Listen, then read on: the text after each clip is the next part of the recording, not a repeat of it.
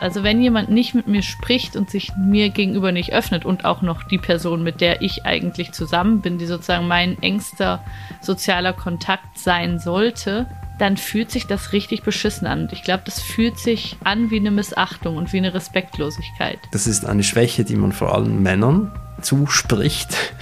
Es gibt aber auch Frauen, die verstocken, wenn es allzu nahe wird. Liebe im 21. Jahrhundert. Mit Thomas Mayer und Charlotte Teile. Liebe Zuhörerinnen, liebe Zuhörer, liebe Charlotte, die du immer noch zu Hause bist, mit dem kleinen Karlchen, der ja jetzt bei uns ist. Ich durfte ihn auch schon kennenlernen. Was für ein famoser kleiner Mann. Heute geht es um ADHS bzw. ADS, diese Aufmerksamkeitsstörung. Das zumindest glaubt unser Zuhörer Felix bei sich ausgemacht zu haben. Er schreibt, Charlotte und Thomas, danke für den Podcast. Bei euch ist immer und immer und immer die Rede von Reden miteinander. Das stimmt. Das propagieren wir ständig.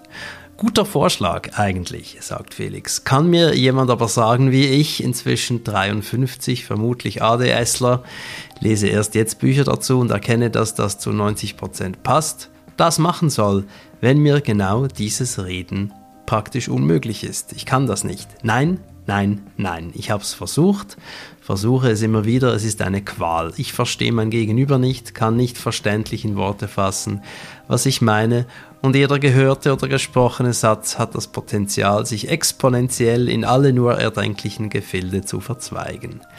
Gespräche bei Schwierigkeiten in der Beziehung führen immer zum totalen Overload. Sie sind eine Qual und ich gehe ihnen aus dem Weg. Ich bin etwas ratlos und dankbar für jeden Hinweis schreibt der Felix und ich habe ihm dann zurückgeschrieben, nämlich, dass ich nicht wisse, was ich antworten solle. Man könnte vielleicht einen Tee trinken. Das haben wir dann getan. Das ist jetzt ein paar Wochen her. Ich habe den Felix kennengelernt, ein sehr netter Mann. Ob er nun ADS oder ADHS hat, kann ich so nicht beurteilen.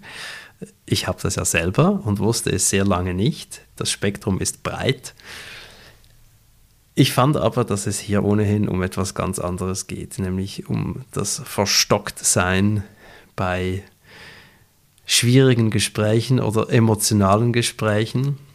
Interessant war, dass der Felix, als wir uns trafen, überhaupt nicht verstockt war. Er konnte sehr gut über sich und, und seine Hemmung beim Reden sprechen, in sich ja eigentlich ein Widerspruch. Und er konnte wirklich sehr, sehr präzis beschreiben, was in ihm abgeht, nämlich dass er manchmal, wenn es dann persönlich oder schwierig oder eben emotional wird, dass er dann nicht mehr weiter weiß, dass er dann nicht mehr weiß, was er sagen soll, dass er sich dann zurückziehen müsse und dass es durchaus mal ein, zwei oder ein paar weitere Stunden dauern könne, bis er wieder in die Kommunikation zurückkehren könne. Und ich fand dann, lieber Felix, solange du das so beschreiben kannst und kommunizieren kannst, ist das, auch wenn du glaubst, es sei wenig, schon sehr viel. Denn ich höre ja immer wieder von Menschen, die nicht reden wollen, können. Ähm, das ist etwas, eine Schwäche, die man vor allem Männern äh, zuspricht. Es gibt aber auch Frauen, die verstocken, wenn es allzu nahe wird. Und Felix glaubt nun, er sei auch einer von denen. Zumindest wird ihm das dann von seiner Partnerin vorgehalten. Aber ich fand, lieber Felix, wenn du dein Problem beschreiben kannst, ist das schon sehr viel wert. Denn viele Menschen, die ein Problem haben, wissen noch nicht mal darum, geschweige denn können sie beschreiben, was da abgeht genau. Und solange du sagen kannst, hey, das wird mir jetzt gerade zu viel, ich brauche einen Moment, ich komme dann wieder, ist das ja das exakte Gegenteil eines Beziehungsabbruches. Es ist vielmehr eine Kommunikationspause, die du offenbar einfach dann gerade brauchst.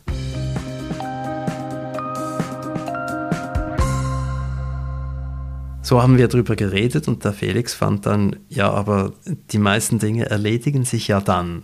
Also wenn ich da mich zurückziehe und dann irgendwann später am Abend oder am nächsten Morgen weiß, was ich eigentlich antworten will, dann hat sich die Sache eigentlich schon erledigt.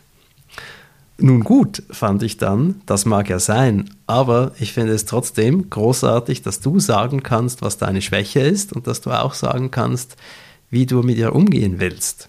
Er ließ das dann nicht so recht gelten. Er hat beinahe schon darauf bestanden, dass das unmöglich sei, so mit ihm. Und ich habe widersprochen und fand, nein, es ist sehr, sehr viel wert.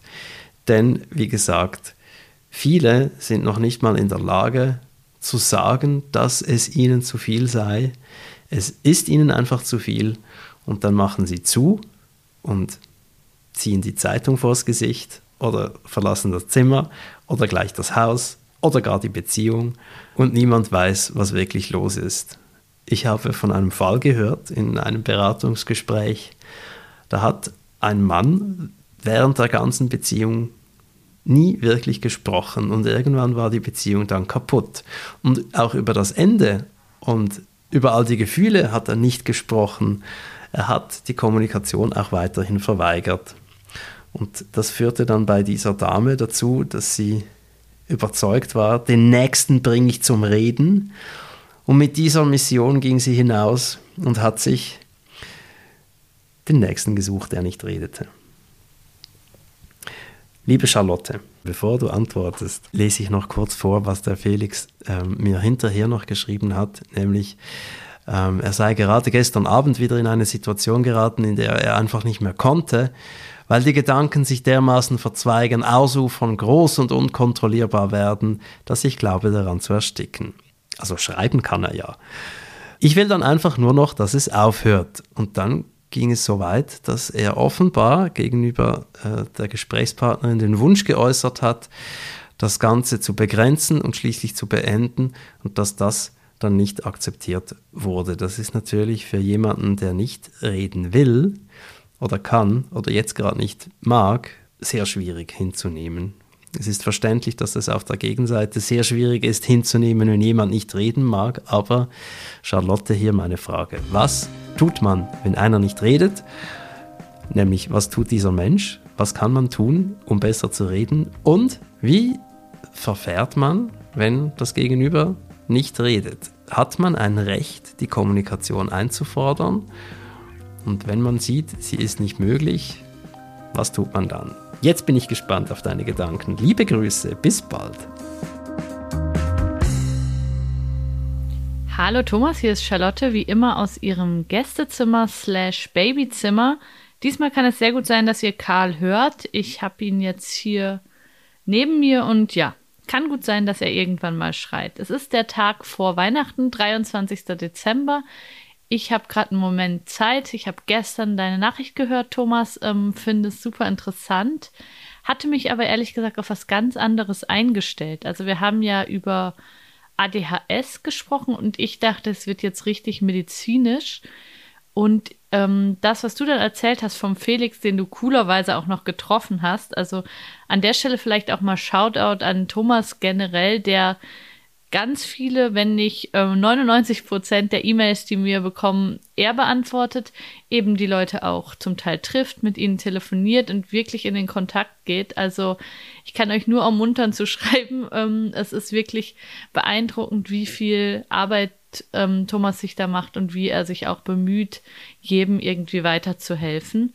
Genau, der Felix hat die Vermutung, er hat ADHS. Thomas, der sich ja damit auch ein bisschen auskennt, hat eher nicht das Gefühl, dass es hier um ADHS geht, sondern um das Verstocktsein, wie du es genannt hast, das nicht reden können. Und ich finde das erstmal ein total valides und auch wieder sehr großes Thema, weil Genau, wir und wahrscheinlich auch fast alle anderen, die sich mit Beziehungen beschäftigen, sagen immer wieder reden, reden, reden, kommuniziert miteinander, sprecht über eure Probleme, über eure Unsicherheiten, über eure sexuellen Fantasien, was auch immer. Ähm, und dann gibt es ganz viele Leute, da ist der Felix nicht alleine, ähm, die sagen, hey, ich kann das gar nicht richtig, mir fällt das unendlich schwer Und Thomas, du hast es schon so ein bisschen angetönt, das sind oft Männer, denen es so geht, denen das so schwer fällt. Und ja, ich habe mit meinem Freund darüber gesprochen, der zum Glück dieses Problem nicht hat, aber ich kenne es aus früheren Beziehungen, dass es echt viele Männer gibt. Also ich glaube, das ist tatsächlich ein Problem, das Männer mehr haben, die es einfach nicht so sehr gelernt haben, über ihre Gefühle zu sprechen. Also ich glaube, da sind wir in einem ganz klassischen Erziehungs- und gesellschaftlichen Konflikt drin, dass ähm, Jungs ganz oft nicht lernen, über ihre Gefühle zu sprechen.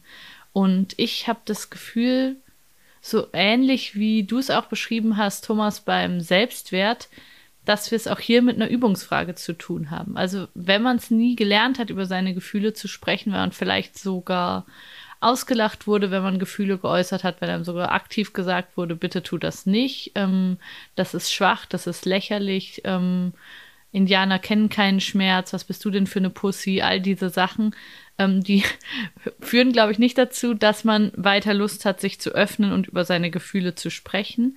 Und dann übt man das nicht ein, sogar man übt aktiv das Gegenteil ein, man übt aktiv ein, dass man Gefühle in sich verschließt und eben nicht darüber spricht und gerade wenn es einem nahe geht, dann eher zumacht. Und ich denke, das ist was, was man dann in vielen Beziehungen hat, also sicher nicht nur in der Liebesbeziehung, in der romantischen Beziehung, aber ich glaube, in der Beziehung ist es meistens der Moment, wo es einem um die Ohren fliegt. Also man kann, glaube ich, in Freundschaften, in Bekanntschaften mit Arbeitskollegen, wenn es nicht so tief geht, kann man viele andere Wege finden zum gute Beziehungen aufrechterhalten vielleicht. Man geht zusammen wandern, man macht zusammen Sport, man geht was trinken und Party machen und alles Mögliche und kann auch so tolle Beziehungen aufbauen, aber schafft es nicht in die Tiefe zu gehen, was eigentlich keine Errungenschaft ist, sondern eher was, was total traurig ist.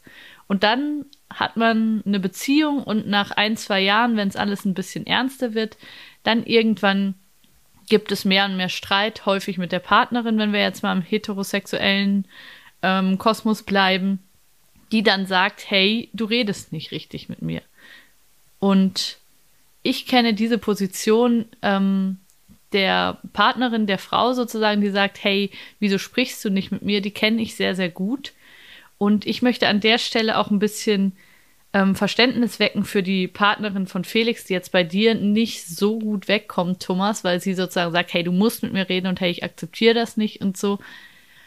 Aber ich finde, das ist was, was extrem schwer zu akzeptieren ist. Also wenn jemand nicht mit mir spricht und sich mir gegenüber nicht öffnet und auch noch die Person, mit der ich eigentlich zusammen bin, die sozusagen mein engster sozialer Kontakt sein sollte, dann fühlt sich das richtig beschissen an. Und ich glaube, das fühlt sich an wie eine Missachtung und wie eine Respektlosigkeit.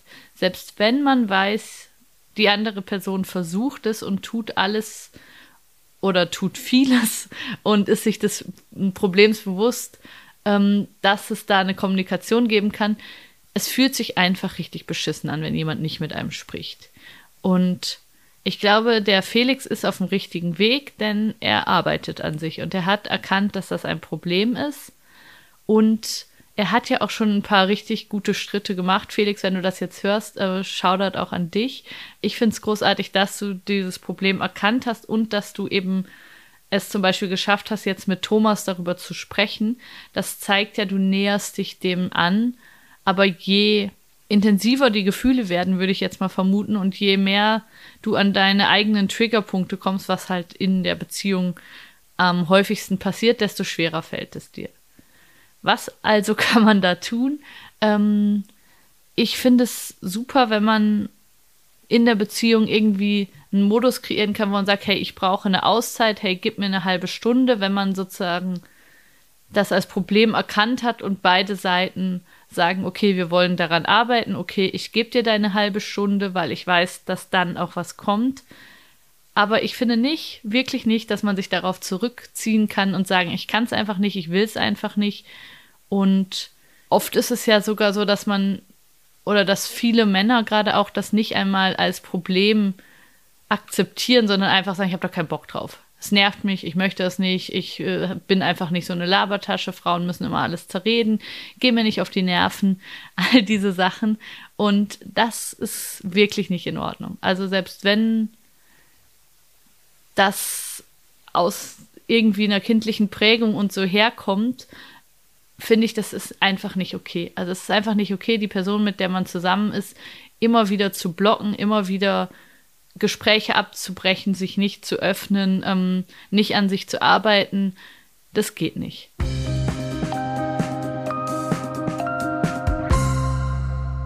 Was aber auf jeden Fall geht, ist, dass man dieses Problem benennt und dass man auch um Verständnis wirbt. Also, dass man eben bei der Partnerin, beim Partner auch um Verständnis wirbt und sagt, hey, es ist nicht leicht für mich und ich gehe kleine ähm, Schritte in die Richtung, aber ich bemühe mich. Und ich glaube, wenn man sieht, jawohl, da passiert was und ähm, unsere Gespräche werden besser und Themen, die lange nicht gingen, die gehen jetzt langsam und so. Ich glaube, wenn man das merkt, dann sind viele auch bereit, diesen Weg mitzugehen. Aber ja, man muss da an sich arbeiten. Ich habe das Gefühl, es gibt nicht die Möglichkeit, nicht zu kommunizieren in der Beziehung.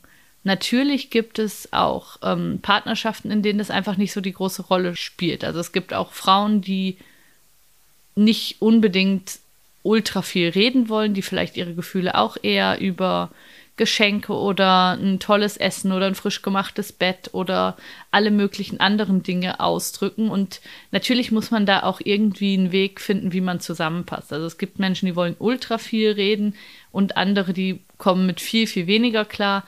Aber ohne Kommunikation und vor allen Dingen auch ohne ehrliche Kommunikation, die dann eben auch in die Tiefe geht, geht es, glaube ich, eigentlich nicht besonders gut in Beziehungen. Also ja, Felix, ich finde es super, dass du an dir arbeitest. Ich habe keine Ahnung, ob du ADHS hast. Also alles, was ich von einer Freundin, die das hat und auch vom Thomas jetzt gehört habe, wie ADHS sich anfühlt, ist das eben eher was, was mit Konzentration zu tun hat, dass man Mühe hat, an einer Sache dran zu bleiben, dass ganz viele andere Dinge in deinem Kopf los sind, dass du die ganze Zeit andere Assoziationen hast, dass du wahrscheinlich auch sehr kreativ bist auf eine Art, weil einfach sehr, sehr viel passiert, dass es aber schwerfällt, an einer Sache dran zu bleiben. Und ich glaube, das ist was ganz anderes als dieses nicht reden können, dieses verstockt sein, was du jetzt beschrieben hast. Und vielleicht geht es hin und wieder Hand in Hand. Ich kann es mir schon vorstellen, dass es da auch Verschränkungen gibt, aber das Problem, das du beschreibst und das ich jetzt auch in Bezug auf unseren Podcast, wo die immer sagen, man soll miteinander sprechen, ähm, beschäftigt hat, ist, glaube ich, ein anderes. Genau, soweit von mir. Thomas, jetzt nochmal die Frage an dich. Ähm, glaubst du, dass wir immer reden müssen? Glaubst du, dass es in Beziehungen tatsächlich auch andere Formen gibt der Kommunikation, die nonverbal sind, die funktionieren? Hm Glaubst du, wir haben es hier mit einem Männer- und Frauenproblem zu tun? Du hast es selber angetönt, aber ich habe es ja jetzt sehr stark gemacht, dass ich das Gefühl habe, das hat viel mit ähm, gegenderter Erziehung und Erwartungen an Männer und Frauen zu tun. Was würdest du vorschlagen, was man tun kann, um eben diese Art der Kommunikation zu lernen? Ich hätte jetzt gesagt, man fängt an mit Themen, wo es einem vielleicht leichter fällt. Vielleicht geht man nicht sofort in die ganz heftigen Themen rein, die irgendwie ganz tief in die eigene Psyche gehen, sondern bemüht sich, dieses Reden über Gefühle, nenne ich es jetzt mal, bei Gefühlen einzuüben, die einem nicht ganz so schwer fallen. Das wäre jetzt so mein erster Schritt. Mm, und vor allem sich auch bewusst machen, dass man daran arbeitet und auch aktiv kommunizieren wiederum, dass das ein Thema ist und dass man da dran ist und dass man versucht, sozusagen ein besserer Partner und ein besserer Kommunikator zu werden. Das wären jetzt so meine Ideen dazu, aber vielleicht hast du noch ganz andere, Thomas. Das würde mich sehr interessieren. Soweit mal von mir. Wir sind hier, wie ich schon gesagt habe, in den Weihnachtsvorbereitungen. Ich kann noch erzählen, der Karl, der ist jetzt inzwischen wirklich die Größe von einem gut neugeborenen Baby, also über vier Kilo, so ein richtig, richtig kleiner Wonneproppen. Er hat sich sehr wohl gefühlt beim Thomas, den hat er nämlich kürzlich mal kennengelernt vor zwei, drei Wochen. Und ich kann es nur empfehlen, der ist wirklich ein Babyflüsterer, der Thomas Meyer. Also wenn ihr ein Kind habt, das irgendwie müde, angespannt ist, gerade eine Impfung hatte, was weiß ich, klingelt doch einfach beim Herrn Meyer, der schafft es, dass das Kind wieder ruhig und rosig und friedlich in die Welt schaut. Kann ich sehr empfehlen. Genau, an der Stelle alles Gute. Ich bin gespannt, was du zu sagen hast, Thomas. Und ja, redet miteinander, auch wenn es schwer ist. Bis dann. Ciao, ciao.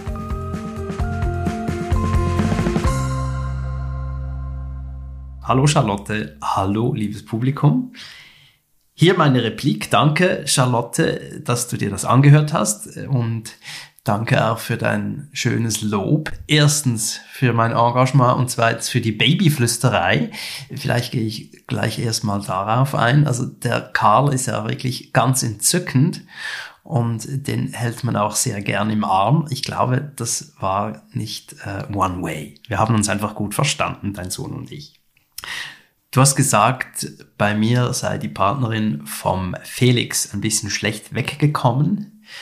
Ich erinnere mich nicht genau. Ich könnte jetzt alles nochmal durchhören, aber ich möchte betonen, es ist natürlich schon so, wie du sagst. Wenn das Gegenüber nicht spricht, ist das super frustrierend. Das weiß ich aus eigener Erfahrung sehr gut. Deswegen war ich vorhin etwas überrascht, weil ich grundsätzlich äh, viel Verständnis habe für die andere Seite, die Seite des Sprechen wollenden. Und ich gebe dir im Weiteren auch recht, dass es ein legitimes Bedürfnis ist und, und eine legitime Forderung an einen Partner, an eine Partnerin, die Kommunikation. Das ist etwas, was nicht verweigert werden darf. Einverstanden. Aber Jetzt komme ich zum Felix und den anderen. Die verweigern das ja nicht, würde ich jetzt mal behaupten, aus bösem Willen oder Anspruchslosigkeit oder Anmaßung, sondern aus Überforderung. Zumindest beim Felix ist das ganz klar der Fall, hat er mir auch so erzählt. Und ich habe mich, während ich deiner Replik lauschte, gefragt, was soll er denn jetzt nun konkret machen? Du hast gesagt, er soll an sich arbeiten er soll kommunizieren, aber wie überwindet man denn diese Überforderung? Und dann ganz zum Schluss kam etwas sehr, sehr Kluges von dir. Entschuldige, es kommen immer sehr kluge Dinge, aber das am Schluss hat mir besonders gefallen. Du hast ein Übungsfeld empfohlen, nämlich, dass man sich dadurch schrittweise rantasten solle mit leichteren Themen. Und das finde ich unglaublich schlau als Vorschlag. Das gefällt mir sehr, dass man sich hinsetzt und nicht wartet, bis es bereits total emotional ist, sondern bewusst sich hinsetzt, vielleicht am Freitagabend, jeden Freitagabend für eine halbe Stunde und schwierige Kommunikation übt mit einem nicht allzu schwierigen Thema. Was könnte da eines sein? Vielleicht, wie fühle ich mich gerade in unserer Beziehung? Oder was macht mir emotional gerade Mühe, ungeachtet der Beziehung? Beispielsweise Klima. Also lieber Felix, der Rat von der Charlotte ist sehr gut. Setz dich mit deiner Partnerin hin und macht Kommunikationstraining. Also du übt miteinander zu kommunizieren über emotionale Themen in einem geschützten Rahmen, sagt vielleicht, wir machen das jetzt mal eine Viertelstunde und dann hören wir auf, ohne irgendwas zu machen damit. Wir sprechen nachher nicht über diese Viertelstunde, sondern wir machen das einfach und dann hören wir wieder auf. Hat mir sehr gefallen, finde ich echt gut. Die Frage von der Charlotte, Thomas, muss man denn immer reden? Habe ich mir hier notiert. Oder gibt es auch andere Formen? du fragst den falsch. ich finde natürlich, ja, man muss immer reden, aber mir fällt es ja auch leicht. Ich finde Reden wirklich gut. Es fällt mir nicht einfach so leicht. Ich habe es geübt und ich habe eine Partnerin, die mich auch dazu zwingt.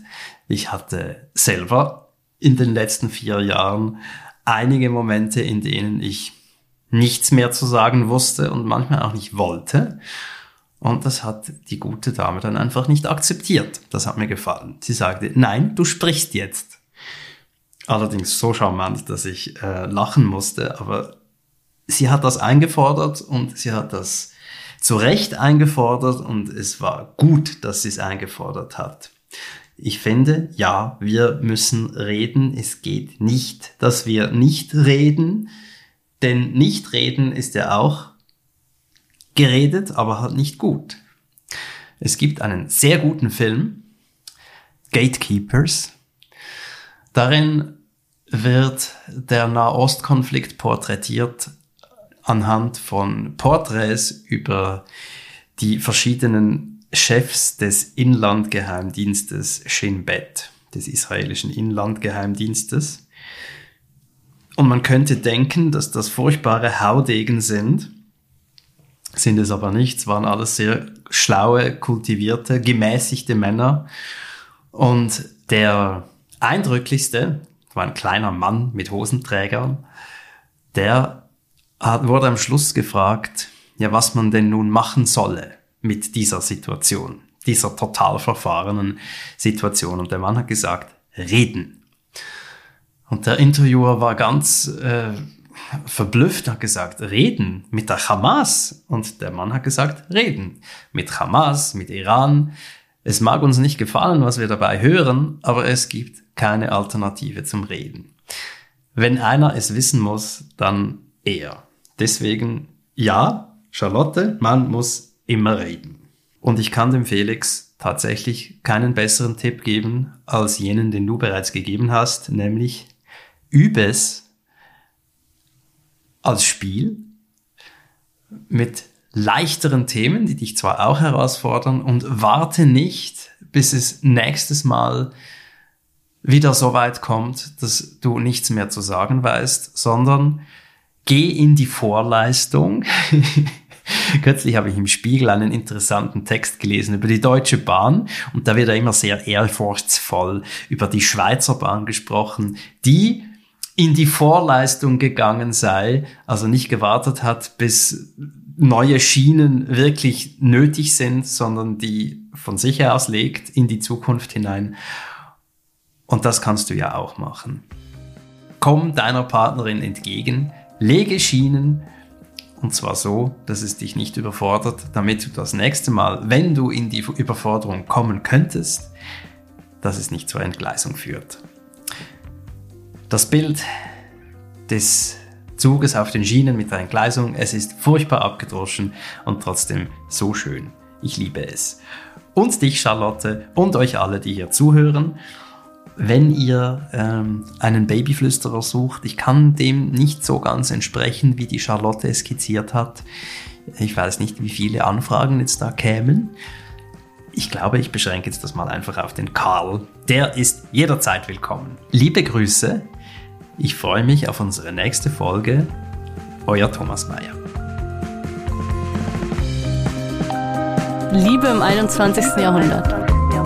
Mit Thomas Mayer und Charlotte Teile.